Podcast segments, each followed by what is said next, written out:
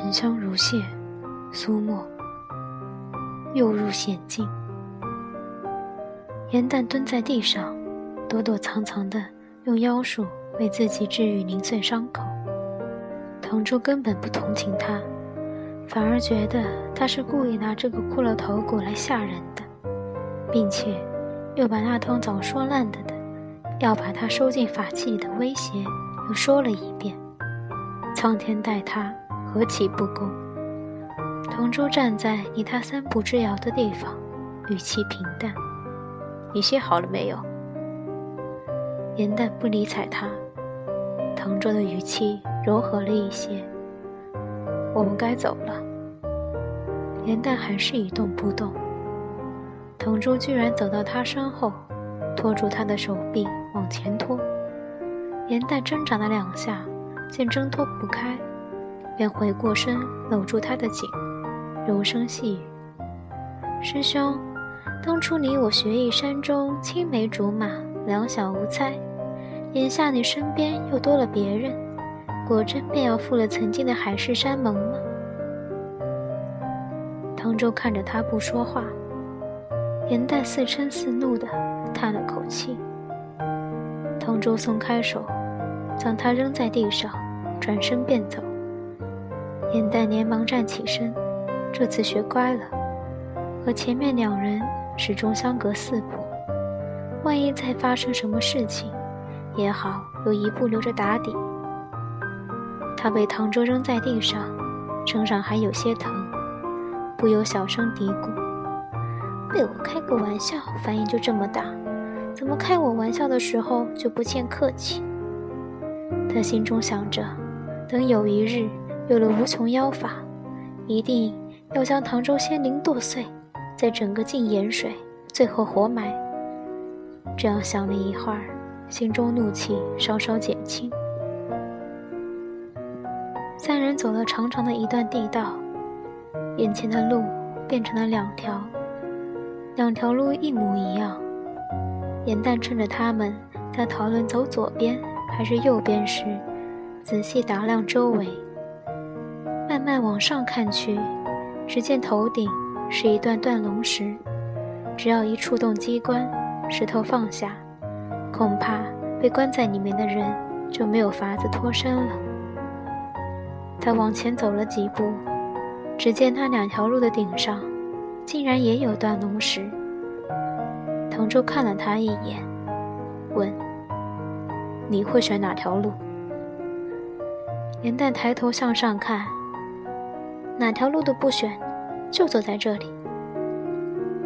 唐周说：“那好，就走右边，说不定这两条路其实是相通的。”唉，没有靠山，本是有低微，只能向恶人低头。脸蛋叹了口气，想他从前是如何风光，如今竟然被一个凡人欺压到头上。从前种种。譬如昨日死，他的风光已经入土半截，风烛残年，恐怕马上就能入土为安。右边石道修得并不深，百步就能走到底，尽头还是一间墓室。严旦已经心生敬意了，一座墓室能修成这个模样。不知要耗费多少人力钱财。当他看见石室中的景象，忍不住赞叹一声：“真是风雅。”这间石室同之前地上铺满水蓝琉璃、墙上镶着夜明珠的那间相比，简直可以说得上是简陋了。里面的摆设齐全，香妃竹制桌椅、青花瓷茶具、白桃花瓶。奇贤古琴，所能想到的，一样都不缺。棋盘摆在桌上，黑白子争雄，正下到一半。陶子器走到琴桌前，台腕拨弦，琴声叮咚，如珠落玉盘。这张琴是由桐木和紫木做的，音色悦耳，看来琴主人定是精通此道的高人。唐周站在墙边，看着墙上那幅水墨画，江上烟水弥漫，绰绰隐隐可见青山逶迤，一笔一画，风骨清华。颜淡目不转睛地看着，生死场，夜望川，黄泉道。陶子希闻言，不解地看他：“你刚才说什么？”颜淡露齿一笑。陶姑娘，你相信我去过幽冥地府吗？陶子熙一下子坐倒在竹椅上，刚刚开始红润的脸色又刷白了。唐周语气不善，斟字酌句：“师妹，现在做梦还嫌太早。”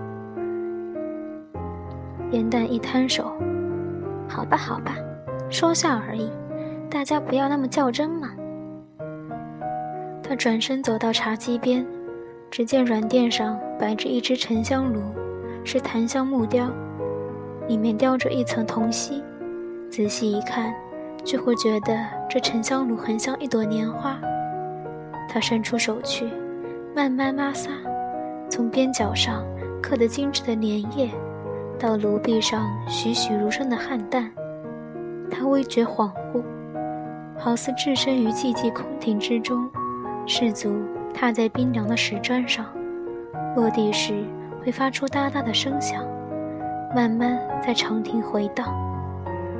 突然额上一凉，他立刻回过神来，伸手在额上一摸，摸到一张纸，他撕下来一看，果真是一张符纸，上面还描着歪歪扭扭的驱邪咒文，忙揉成一团，将唐周扔过去。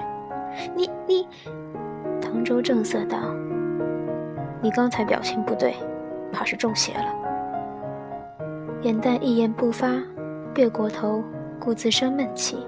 陶子琪微笑说：“唐公子，你师妹多可爱呀。”唐周矜持的笑了笑：“都被宠坏了，脾气大得很。”颜淡继续装聋作哑，心中却想。这种宠爱再多几分，他怕都要气疯了。同舟又道：“看来这里是没路了，再折返回去看看。”三人沿着原路返回，在走回之前那个岔道口的时候，陶子期抬手在一头青丝上摸了半天，神色惶惑。糟了！他咬着嘴唇，嗫嚅道。我的簪子不见了，可能是落在之前那间石室里。那是我娘亲唯一留给我的东西，我我看我还是回去找找看。唐周见他着急，便淡淡道：“陶姑娘，你在这里歇一歇，我去帮你找。”他一走，颜淡就是不乐意，也要被牵着一起走。他抬头看着石道顶上，每隔十步。就悬着的断龙石，眼波流转，笑问：“师兄，你有没有想过，那位陶姑娘之前说被神霄公主掳到这里来的种种，都不是真话？其实她是化为人形的旱魃，又或者和我是同道中人？”唐周斜斜看他一眼：“陶姑娘身上没有妖气。”颜淡伸出手腕：“你闻闻看。”我身上也没有妖气。他本来是说着玩的，结果唐周当真握住他的手腕，闻了一下，长眉微皱。妖气是没有，不过有股莲花的味道。你的真身是汉淡。说话间，两人回到那间石室，果然在竹椅上找到一只做工粗糙的簪子。颜淡一指头顶，悠然道：“你看头顶上千斤断龙石，里面还有最坚固的玄铁，放下来后，就算有再大的本事，也插翅难飞。你猜什么时候会落下来？”他话音刚落，墙壁中立刻传来机关响起的隆隆声。汤周拉住他的手腕，疾步往前。只听身后轰隆的巨响不绝于耳，脚下的震动越来越大，地动天摇，不断有碎石子砸下来。他不觉加快了步子，身后的断龙石一块一块的落下，而出口处的巨石正慢慢的与地面贴合。他们离出口之处越来越近，不过十步之遥，而出口那块断龙石离地面还有极期的距离。唐周一推严旦，快，你先走。忽觉头顶风声凛凛，一块断龙石又砸了下来，他只得低下身往后一滚，轰的一声巨响，巨石落地，周围暗不透光。他坐起身，用剑鞘往断龙石身上一敲，隐约有金铁之声，只怕就是如严旦所说，这巨石里面。还包着玄铁。这世上最会作恶的，不是妖魔鬼怪，而是人。这句话，你现在该是信了吧？严淡的声音在黑暗中响起。唐周颇为意外：“你怎的也在这里？”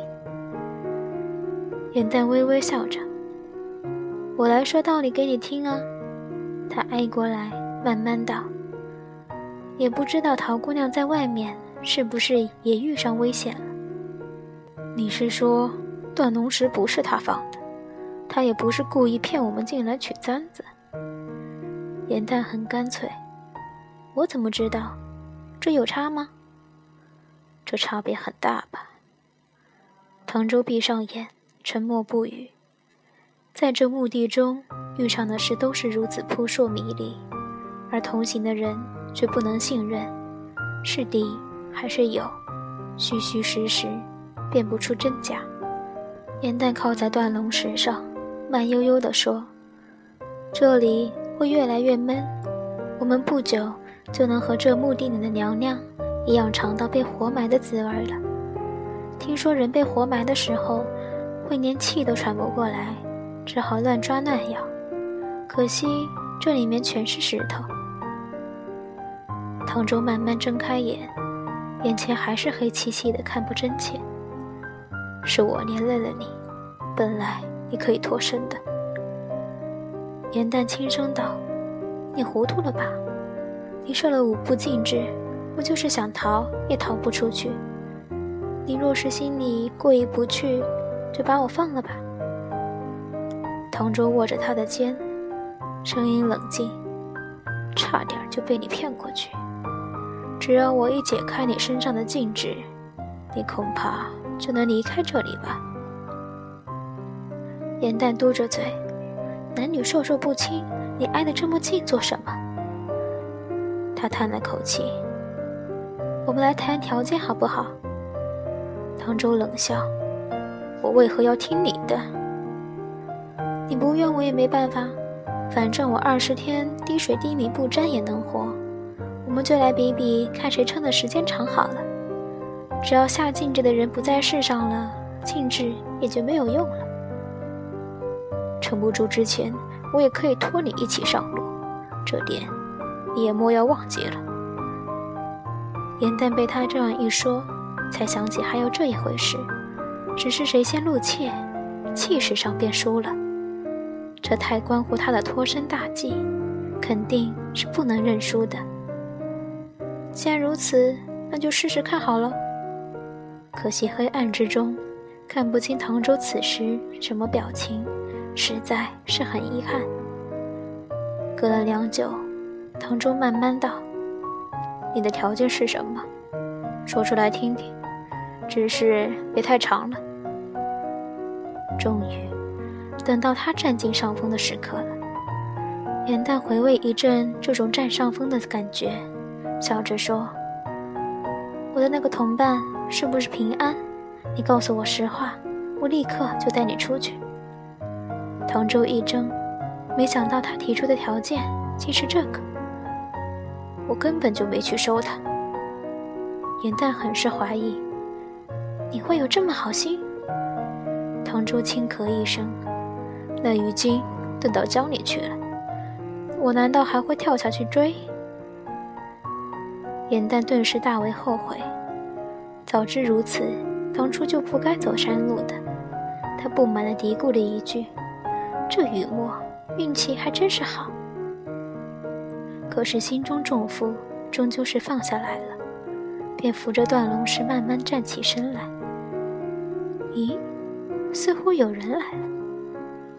话音刚落，就听轰隆隆的巨响，像是断龙石被机关拉了上去。不多时，面前的巨石也开始摇动。石头缓缓抬起，露出一张如春花般灿烂的脸。鸟儿说：“有人被困在这里面，还说被困的不是坏人，让我来救。”